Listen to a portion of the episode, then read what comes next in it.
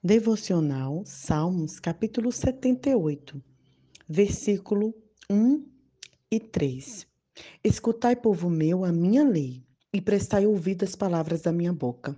Abrirei os lábios em parábolas e publicarei enigmas dos tempos antigos, o que ouvimos e aprendemos, o que nos contaram nossos pais.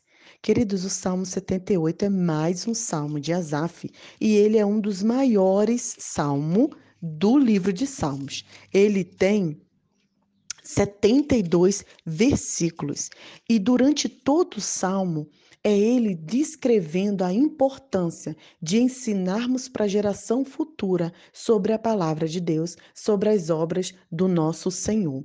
E o interessante é que na minha Bíblia tem um título chamado assim Salmo Didático de Asaf. E para nós que fizemos pedagogia, que somos professores, sabemos que didática é uma forma de ensinar. Então, esse salmo, eh, Asaf estava querendo eh, ensinar para a gente como ensinar aos nossos filhos, à nossa família, a palavra de Deus.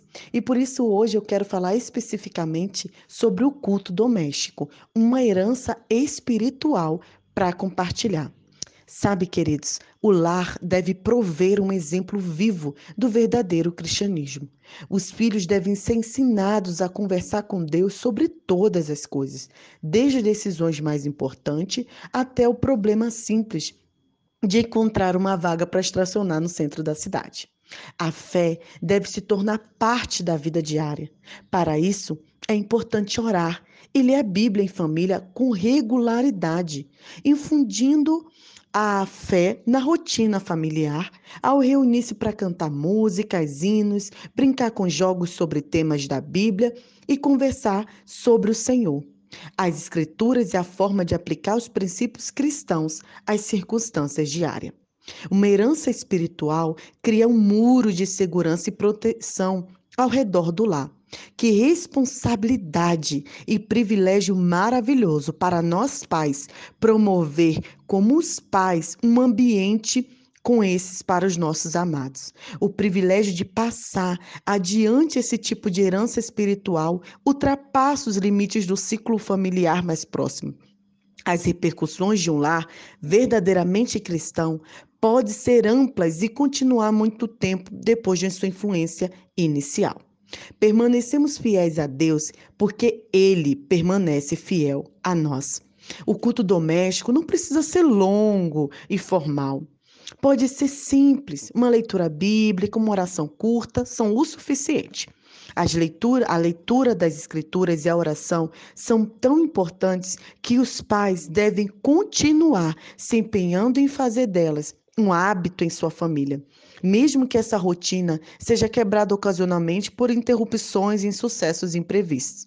Essa semana mesmo, eu mandei uma mensagem para minha prima e a minha prima perguntou: está tudo bem? Eu falei: sim, estamos tentando fazer o culto doméstico, porém o nosso filho de quatro anos não parava, subia no sofá, descia, pulava, pegava o, o a percussão, né, o batuque para a gente cantar música e batia da, na, no momento errado, enfim. Mas mesmo assim, a gente não desistiu de ter esse momento. O culto familiar, o culto do lar em nossa família já está na rotina. Meu filho sabe o dia que vamos nos reunir, sentar, cantar e, para além do culto, todos os dias contamos uma história bíblica para ele e oramos. E ele tem que trazer cinco razões para agradecer ao Senhor por aquele dia.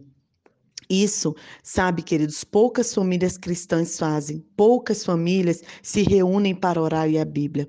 No entanto, é uma experiência inestimável ouvir os pais compartilharem verdades espirituais da palavra de Deus e ouvir sua mãe ou seu pai pedindo a bênção e a proteção de Deus sobre cada membro da família.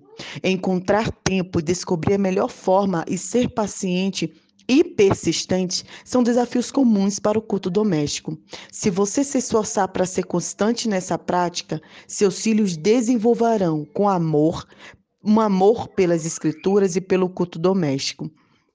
E o hábito de depender do poder da oração.